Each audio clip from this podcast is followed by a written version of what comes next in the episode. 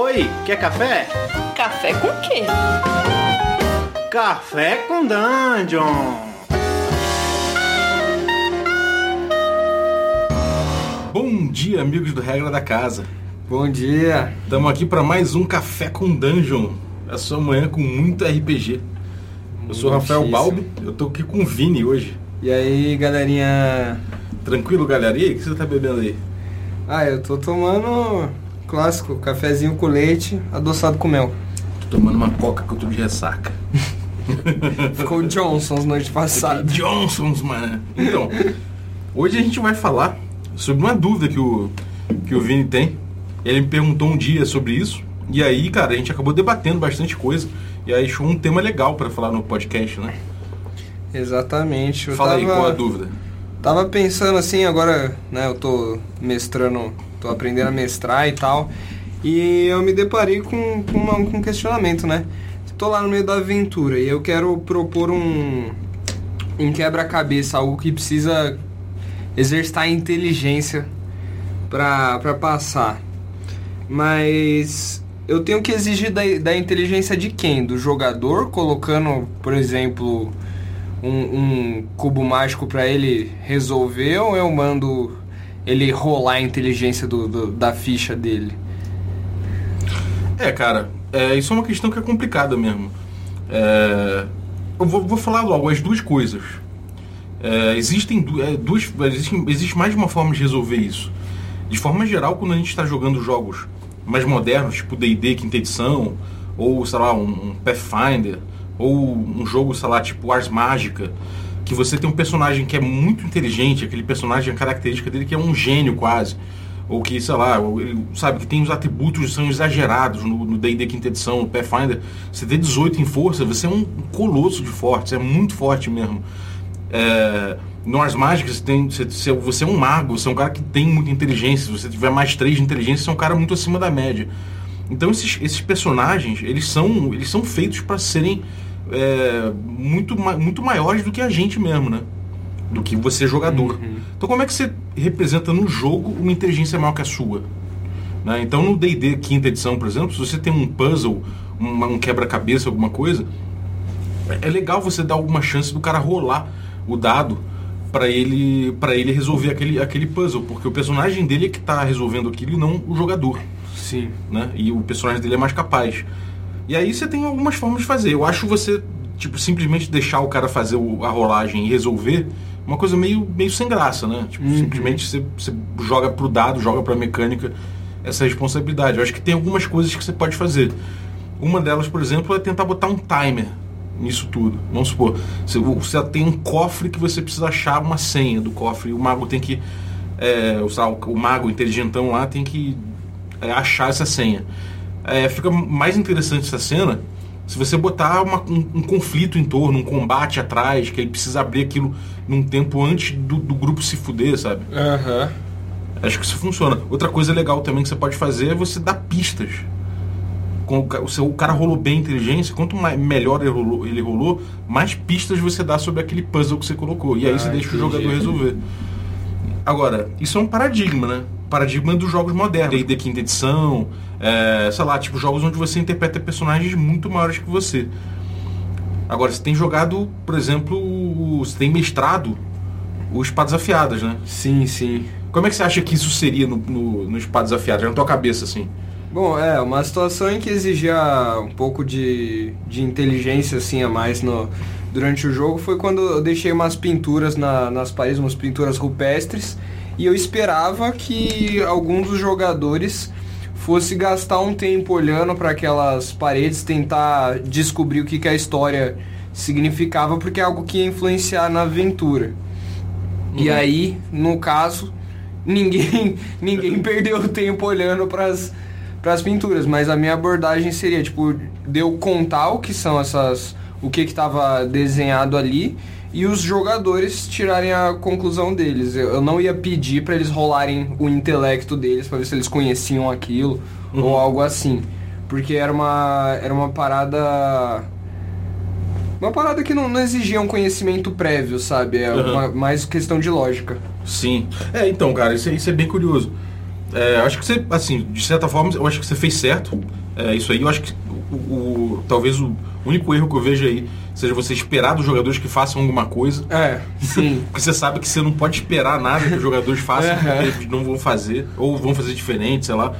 Então, de repente, isso é uma coisa pra se botar, mas que não necessariamente tem que ser condição de nada, né? Se bem que eles continuaram a aventura normal, né? Continuar, deu tudo E certo, deu tudo morreu certo. todo mundo. É. é, pois é. É uma coisa, é uma coisa que dá pra, dá pra não ser tão duro, sabe? Sim. Porque tipo, se você botar uma condição pros caras fazerem pra acontecer a aventura, pode esperar que provavelmente não vai acontecer. Tem até a regra de, a regra de três, né? Quando você quer dar pista de alguma coisa, dê três pistas, nunca uma. Dê três, que mais ou menos é o número que uma delas os jogadores vão acertar, mais ou menos.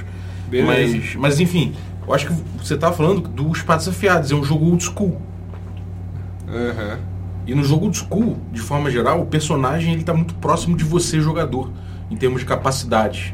É difícil você pegar um old school onde o personagem é muito mais inteligente, muito mais forte. O D&D, inclusive, quanto mais pra trás a edição, menos diferença mecânica os seus atributos dão.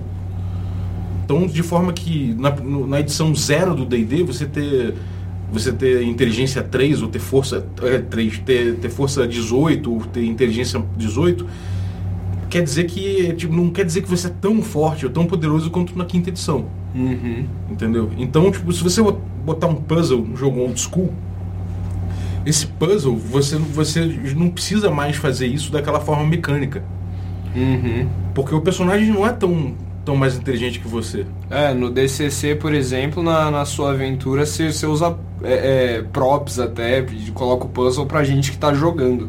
É, exatamente. A capacidade de raciocínio no, no OSR não tá ligada à inteligência. Uhum. A inteligência é mais uma, é a erudição do seu personagem, é, mais, é outra coisa. Agora, é, essa, essa coisa de você entender os símbolos e tudo mais, não é a inteligência que tá, que tá botando ali. A inteligência mecanicamente lá vai dizer quantas magias você vai aprender. Sim. Entendeu? Quer dizer a tua memória, esse tipo de coisa. Então, o desafio mental ali você pode botar na frente do jogador e falar, então, resolve isso aí. Certo. Claro, também engrandece se você botar um timer, fica mais legal, se você fizer alguma É, coisa assim. colocar, colocar um, um puzzle dentro de um contexto, né? Porque também se, se for uma condição que você pedir a rolagem, mas for um puzzle que não tem risco, se der errado, não tem porque você pedir a rolagem, porque a pessoa vai Exatamente. ficar lá tentando um milhão de vezes até que vai. Então isso o vale seu puzzle desde- perde a, a, a tensão que ele poderia criar no momento. Exatamente, e, e aquela coisa, não tem qualquer significado. Você, tipo, isso serve pra arrombar uma porta, pra escalar um penhasco, tipo, se o cara tá seguro, tomou medidas seguras que não vai, ele não vai se dar mal se ele, se ele errar. E tipo, só é questão de tempo, não tem porque você ficar rolando, né? Sim. Então, então é isso, cara. Eu acho que, de forma geral, você tem dois paradigmas aí, né? Você tem um paradigma em que teu personagem é muito melhor que você e aí é justo que você permita que ele role pra conseguir resolver. E tem o outro que é o teu personagem é muito parecido com você, então você pode propor pro jogador essa, é, essa coisa, sabe? No- Nos jogos old school, você é, o teu personagem é quase um, um vocezinho dentro daquele mundo, sabe? Ele é Sim, tipo, só sim. que você, só que com, sei lá, no corpo do Conan, de um- de um Conan, de uma parada assim, mas não é. A mente não é tão separada, né? Aham. Entendeu? E Isso se reflete muito, tipo, acho que no, no estilo de mestragem de forma geral, né?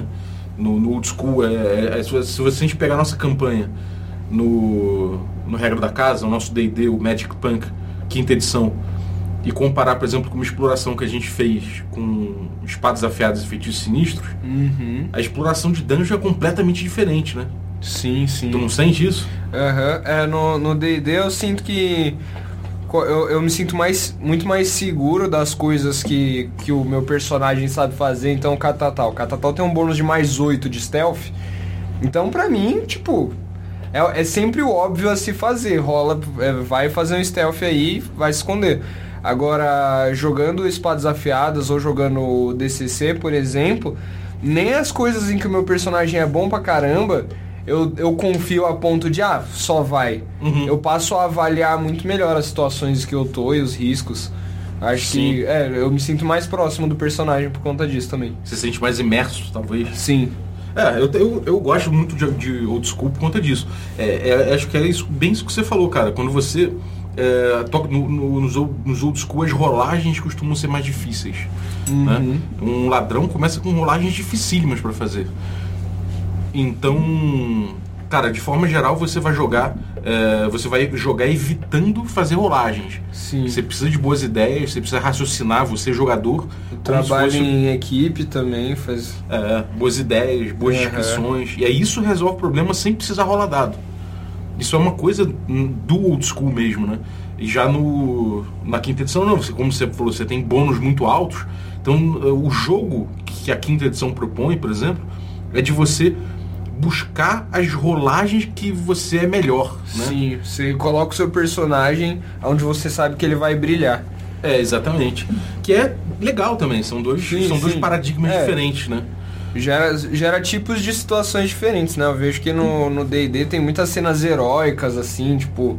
Sabe, parada que poderia ser um filme de, de ação, de aventura. Coisa que no...